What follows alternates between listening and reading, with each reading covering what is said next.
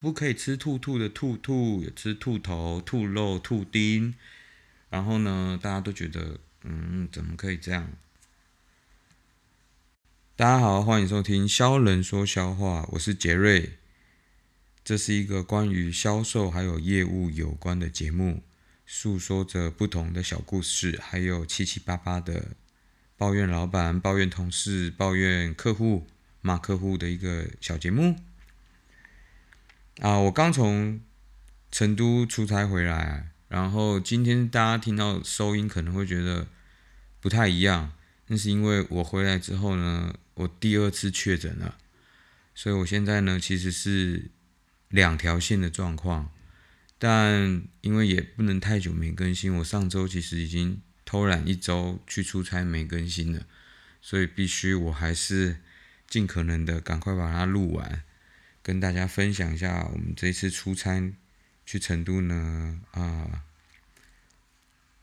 这一次出差去成都呢发生了什么事情，也体验了一些什么事情，有感而发了一些什么事情。这一次去成都出差啊，主要是我们销售所有全国地区的销售的销售大会，那也包含我这个 Key Account，然后亚太区、香港、台湾、澳门这边全部都有来参加这一个销售大会、业务大会。不知道为什么这一次刚好可能我去的时候，飞机上听的 Podcast 还有看的书回来，都跟人才有关，然后也刚好这一次出差呢，也遇到了像我们中国区的总经理、亚太区的总裁，那他们都有来，所以不知道为什么突然间对这个人才就有感而发。那我觉得就刚好分享一下，我在飞机上面听书的时候呢，有声书的时候呢，他们在探讨的是说，面对 AI 时代的来临啊。人才的挑选究竟是要怎么挑选因为你会发现，面试的时候很多题目都是考古题。例如说，你觉得你最大的优点是什么？你觉得你最大的缺点是什么？你觉得你在工作上遇到挫折的时候，你会怎么面对？这很多都是考古题嘛。那像 AI 现在 ChatGPT 也出现了。很多的问题跟工作，其实都是能透过 AI 或是 ChatGPT GPT 去完成，它也能够帮你解答。他就在探讨说，怎么样子能够挑选出你要的人才？因为像刚刚说的那些考古题啊，呃，他就分享曾经有一个面试者，他就说，其实我觉得我最大的缺点就是。我没办法分辨我自己的个人时间跟工作时间，以至于我每一次在工作的时候都会超时，忘了我还需要给时间留给我自己，那变成大家口中说的工作狂。哇塞，那这一题答就答得非常的好啊，面试官肯定给你拍拍手两下这样子。但是呢，其实。这就是考古题嘛，就是你有准备，其实你这样回答，基本上大家都会给你拍拍手的。所以呢，在面试官你要去怎么挑选人才的时候，就要从生活上去去着手。例如说，你还记得你电脑上的分页，除了工作分页，还有哪一些分页吗？那可能有人就会说，哦，那个什么。A 片的网址啊，对啊，不是，当然就是会有一些不一样的分页出来嘛，那就能探讨出你生活上平常都在做什么事情。那有的人就是诶会上课啊，上网课，或者是说去研究一些什么东西。基本上你如果常开的，你大概会知道，当然不是一些坏坏的事情。OK，这样子你就能知道说他平常。除了工作之外，他的休闲会是什么？他是不是一个上进的人？如果是我，我曾经也问过，你还记得你今天穿的衣服，隔壁那一件掉的衣服是什么衣服吗？如果他能够回答出来，他衣架旁边今天拿了衣服旁边掉的是什么衣服，代表这个人是有所准备的，再来是他是一个懂整理的人，你能从这些细节去分辨他。或许有的人就是今天就是从衣服堆直接拿一件出来，所以你问他他旁边那一件是什么，他根本不知道。所以代表的是说，他连平常自己的生活都没有办法整理好了，他能把他的复杂工作整理好吗？那就不一定了，那就不一定。所以他就在探讨说，光是这个人才的挑选啊，在这个 AI 的时代，还有什么能力是能够除了 ChatGPT 这些电脑能够分辨的？好的人才，好的，不管是销售还是任何职位，不管你在产销人发财哪一个职位，都必须要有持续进步学习的能力。哪怕是你今天做到了经理级、总裁级、哦总监级，anyway，但你是不是还有持续进步的学习的动力？这其实很重要。这几年来说，我其实花了蛮多的时间跟金钱在不同领域上去做学习。那像我爸跟我妈，我的父母就会觉得，怎么这么贵？为什么要花这么多钱去学这个东西？你不一定会用到。那对我来说，当然我想学，肯定是我有一个热情，我有一个好奇心。我有一个很想要学的动力，不管他用不用得到。在这之前，我去考过健身教练 S 的执照。那我有没有去做健身教练？对我来说，不是特别有关。第一个是我学习到的知识，对我来说，在运动上我很有帮助。再来，其实是我当时很怕我会失业，在疫情刚开始的时候。所以呢，我花了钱去学这一套课程。再来呢，还有一个，当初疫情的时候，我不知道是不是广告洗到我，有一个叫 Master Class，它里面有不同领域的人在分享他成功的经验。哪怕我没有办法像他一样，不能成为 Disneyland 的 CEO，但他分享的工具，他分享的方法跟结构。是你可以去探索跟研究的。那再来像是英文，英文呢，一开始我本身觉得这只是一个 tool 一个工具，我觉得不需要特别的去学它，或不不需要特别的去跟去上课或干嘛，因为以前都上过了嘛。但是有一天在朋友之间打电话。我听到有一个朋友，他是念英文系的。我知道的时候，他在大一的时候，他就是被呃圣经，他念的是圣经。我们还在念一些故事书什么，他已经在念圣经。然后他的英文也非常好，他工作之外也在外外国组呃国际组去做服务。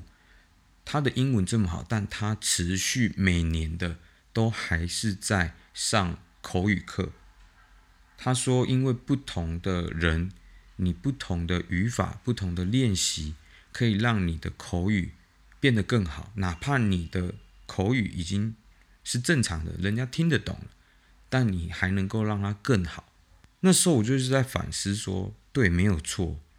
虽然我也会讲台语，但我如果久不用，其实你要突然把它拿出来用。”很多字、很多词、很多句子，你不一定一开始能特别的想得出来，能够说出来。那我觉得，既然人家已经这么好，英文这么好，口语这么好，都已经去还在不断的进步，我没有理由不继续学习。而且我势必在我的工作当中是会遇到的，也会用到的。那必须投资自己，必须。花时间在自己身上，那这是必然的。再来就是复杂能力的处理，这也是因为我最近刚好在上不同的课，然后呢，我发现，在组织上能够分别的是职能型、跟弱矩阵、强矩阵、平衡哦，不同的类型。简单来说，职能型就是，诶，他是个专家，那他就只会做这个专门的事情。但其实很多时候，你在不同的公司、组织、团体里面，很多时候事情不是你做同一个事情就能做完。那这个时候，你要么就是博士，要么就是产线的操作员，因为它是一个既定不变的工作。那博士他就是很钻研的，在钻研他的研究，他也不会去处理其他的事情。但你如果需要成为一个所谓他书中所说的人才的话，你必须要处理的更多的是复杂。能力的处理，就是等于说，那也就是我们所说的项目。一个项目里面可能会有十件、二十件事情，项目跟项目当中结合起来，又会是变成一个集合项目。那你有没有办法处理这么多事情，在一天之内，或是一周之内，或是一个时间之内？这是一个复杂能力。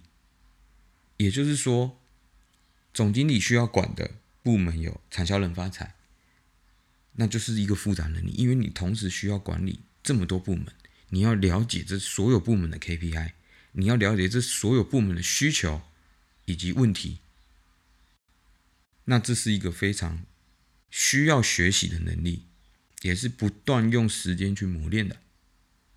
那这书中我觉得他分享的很好，所以我到我们去做。销售会议到成都开会的时候，我们第一天、第二天，基本上我们这个部门每天就是从早开到晚，早上八点开会，开到晚上八点，我都不知道为什么要开这么久。然后成都呢，我也稍微介绍一下，成都这个城市啊，就是一个你下飞机呢就能马上闻到火锅麻辣锅味道的一个城市。也是一个需要你时时准备着胃药，还有绕塞油啊的一个城市，因为每个地方都很大，每个地方都很麻，你没有办法吃到不辣的东西，很难呐，基本上很难很难。然后呢，我们在开会之后呢，就有颁奖嘛，颁奖的时候就有所谓的长期贡献奖。长期贡献奖有分五年、十年、十五年跟二十五年。当然，这二十五年呢，这一个长期贡献奖是颁给我们亚太区的总裁。他在这家公司二十五年，从呃马来西亚、新加坡到管亚太，到管整个亚太区的总裁。他一步一步上来，在这家公司二十五年，OK，再有十五年、十年、五年当中，有一位销售呢，他是地方销售，每某一个省的销售，他在这里做了十五年，那他的职级跟职等，就是据我所知是都没有变过。也就是说，其实颁这个奖的时候呢。我自己心里会觉得蛮讽刺的。如果我上去领这个奖，也就是说，代表着你这十五年来说，你是无功无过的。你这个销售跟这个业务，等于说你没有很大的功劳，但其实你也没有犯什么错误。所以呢，你一直在这一个位置，你一直在这个职级，也就是说，你像我们刚刚说的，你没有办法处理更多的复杂能力。你也没有自主学习网上的能力，所以你才会在这里这么久。所以，如果我上去领这个奖的时候，我自己心里会觉得蛮尴尬的。那对于无功无过的人来说，曾经我有一个朋友，他也是做到部门总监，他跟我说，当时他在裁员的时候，第一批裁的一定是无功无过的人。因为他不对公司不会有太大贡献，他对公司也没有太大的损失，那没有风险就没有就没有成果嘛，所以他会选择第一批裁的一定是无功无过的。这又让我反映到台湾很多的企业跟台湾很多的公司呢，很多人就是站着茅坑不拉屎，他就一直做一样的工作，然后呢再交代给下面的人，那他也不升，确实有这种人。我们公司确实有这种销售，要生他呢，他说我不要，我不想做更多事情，我就想这样子，我就想这样子可以陪我的小孩念书，OK，那我就不继续往上爬了，你不要生我。确实有这种销售，那就会变成这个组织就会因为有一些人而停滞往前，那是好还是不好呢？除非。有其他的地区能够递补这一个空缺，不然呢，长期来看，这会是一个很大的缺洞。再来就是很多的中阶主管在我们公司，他在爬的时候呢，是很快的。像我们公司的总经理，他最早开始是品牌经理。升到市场部总监，市场部总监在自荐去做总经理。为什么他有办法上这么快，爬这么快？除了我刚刚说的那两个原因——自主学习、处理复杂能力之外，还要有你自己的人，也就是所谓的庄脚。我曾经也分享过。你是不是一个好的领导？你是不是一个好的 leader？在你离开这个组织的时候，有没有人愿意跟着你走，或者是有没有人可以被你带走？这是很重要的，也就是你的庄脚。这些人如果能够继续跟你一起奋斗，做你的庄脚，那他肯定你上，他也跟着上嘛。所以这是一个很重要的，在我们公司现在。除了市场部、法务部、人事部，这些都是跟上来的人之外，还有很多的销售是从原本的公司跟着我们总经理过来。那他具有这些人才特质之后呢，他不上任也有一点难。当然，他还要有必须其他的很多的能力，包含。说服董事会，说服品牌总部，说服投资方的 PPT 或者是一些演说，当然，这是他必要有的能力。但是在这隐藏当中呢，是很多人没有看到的，确实是很多人没有看到的。在我们中国区的总经理，他的资源控管非常的好。我们这一次开销售会议。大会的时候，所有的酒水都是他找资源拿来的，而这些资源呢，又能跟我们成为第二个销售的渠道，也就是说，两个品牌去做合作，还能去创造更多的利润，这非常的聪明。再来，他他运用他自己的关系找了。KOL 让品牌部经理去找 KOL 现场做直播，让我们的代言人来。当然，这个代言人也非常的贵，虽然我一个都不认识。来了两个，一个叫什么什么磊，然后一个叫蔡什么什么坤。OK，整个直播呢，他们来的时间就很短，但我也就是看到明星。第一个我的想法是，跟我们长差不多嘛。也就这样嘛，但确实很多他的迷妹啊，就是很多的歌迷啊，或者是粉丝，真的大老远坐飞机过来的啊，或者是坐车过来的，追的哎呦不得了，那个游览车后面真的是一排人，真的是在那里追来追去的。然后这一次销售大会呢，我还遇到了台湾的经销商。台湾的经销商朋友，他也是第一次来成都哦，然后他就非常的不适应吗？算蛮不适应的，因为他刚好我被派去接待他嘛，老乡嘛，他就问我说：“你有没有地方刚来的时候是不适应的？”我真的讲不出来，我真讲不出来。我觉得我适应力真的是非常的好，可能有一些吐痰呐，我会觉得啊，但，频率是蛮高的啦。但你说台湾不会有人吐吗？还是有啦，当然就是会好一点嘛。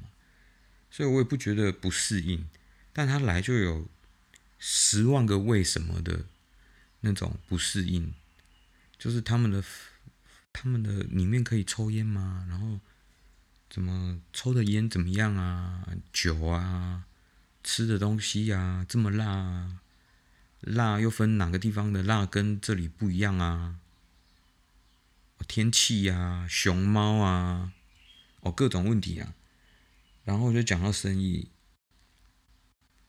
确实就会知道说台湾的生意份额真的确实比较小，但你又不能没有占有这个市场率，就很尴尬。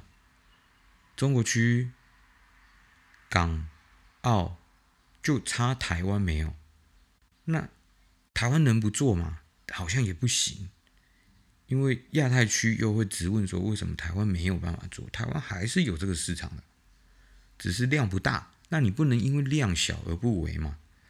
所以呢，现在这个经销商呢，我们也在洽谈，也蛮好的啦。就是如果接洽的好的话，代表我回台湾出差的机会，哎，也就多了。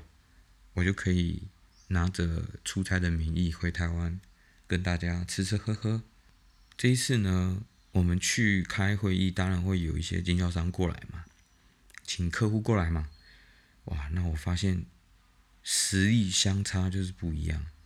像我们有一些带客户去吃饭的，就是吃吃火锅啊，喝喝小酒啊，喝喝酒吧啊。我们唯一一个最赚钱的部门，offline 线下部门，他们居然有办法七个人。去吃饭，吃了八万多块人民币，含喝酒了。那我就不说喝酒是怎么喝的，有办法喝到一个晚上喝八万块人民币。再就是我们在成都住的这个酒店，也是非常的壮观。它是四面都是客房，中间有一个水上乐园，也就是说中间有一个类似一个大城堡这样。但是他又把最上面的雨棚全部用玻璃把它盖起来，超级无敌爆炸大。房间总共有九百八十间房间，等于一面的话至少个两百三百的房间。然后我们从大厅到房间的地方，远到需要坐接驳车，超级无敌爆炸大。但是里面的隔音爆炸烂。就是隔壁讲话，我们都听得到，所以一早呢，就可以听到人家砰砰砰关门的声音，整理行李锵锵锵的声音。然后呢，下午因为水上乐园嘛，就会有很多小孩在那里尖叫啊，大人在那里吵啊。所以呢，整体来说，如果你不是去玩的话，是去开会或者是去办公的话，建议拜托不要住这里，非常的吵，而且早餐的时候你要想。九百多个房间，至少有个一千多号人，同时早餐一起吃的时候是有多壮观，你知道吗？就是变成大妈大伯抢水果，然后吃一碗面要等五个人，然后吃什么东西假都要排队，然后你还要再找位置，比自助餐还要自助餐，然后又是像菜市场，旁边又是泳池又是乐园。能想象那个有多吵吗？吵到一个翻了，吵到一个翻了。然后我们总经理其实是个很爱玩的，也不是说很爱玩吧，就是他觉得认真工作也要认真玩。所以呢，这次他排了很多去玩的行程，就是到高尔夫球练习场。但是他的高尔夫球练习场像国外那一种 Top Golf，就是有点像弹珠台这样子，你把球打出去。它会像就是有几个圈圈是几分这样，有很多游戏，然后包厢里面就可以唱歌，也可以打高尔夫球的模拟器，然后有自助餐、酒都畅饮。反正我我们总经理只要办的活动，基本上出去酒都是畅饮的，红白酒、啤酒，什么酒都是畅饮的。然后他每天都是有办法玩到一两点，喝酒喝到一两点哦，早上七八点再起来继续跟大家开会。我都不知道他为什么这么多的体力。我去第二天我就已经快不行了，整个我们会议结束呢，已经周五了，我已经累得一个半死。结果回家开始打喷嚏，一侧一侧两条线，叔叔恭喜你确诊了，第二次确诊，不是说好得完之后有半年的机会可以有无敌星星吗？我上次是十二月底，到现在也才没多久啊，还没半年呢，我的无敌星星已经消失了。所以呢，这次成都呢，就是又去出差，然后吃了很多胃药，吃了很多辣辣的东西，吃了很多火锅，然后喝了一些酒，然后吃了一些兔兔，不可以吃兔兔的兔兔，也吃兔头、兔肉、兔丁。然后呢，大家都觉得，嗯，怎么可以这样？但其实吃起来你根本就不会晓得啦，就是吃起来跟鸡肉有点像，不说的话，你就会当鸡肉把它吃下去。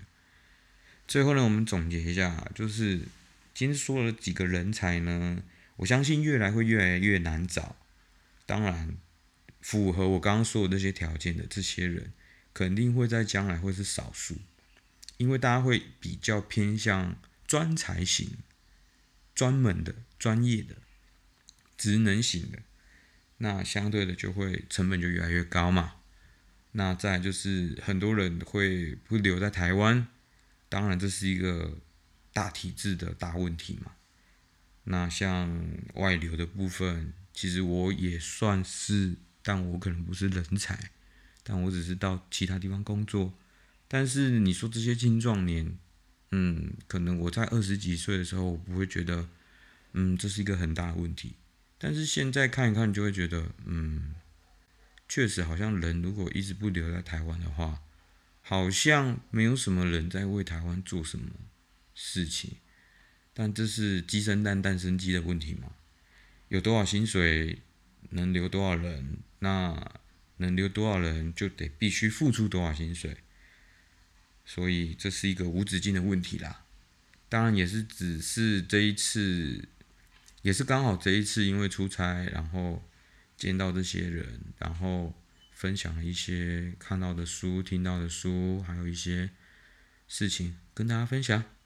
那今天就到这边，谢谢大家，大家拜拜。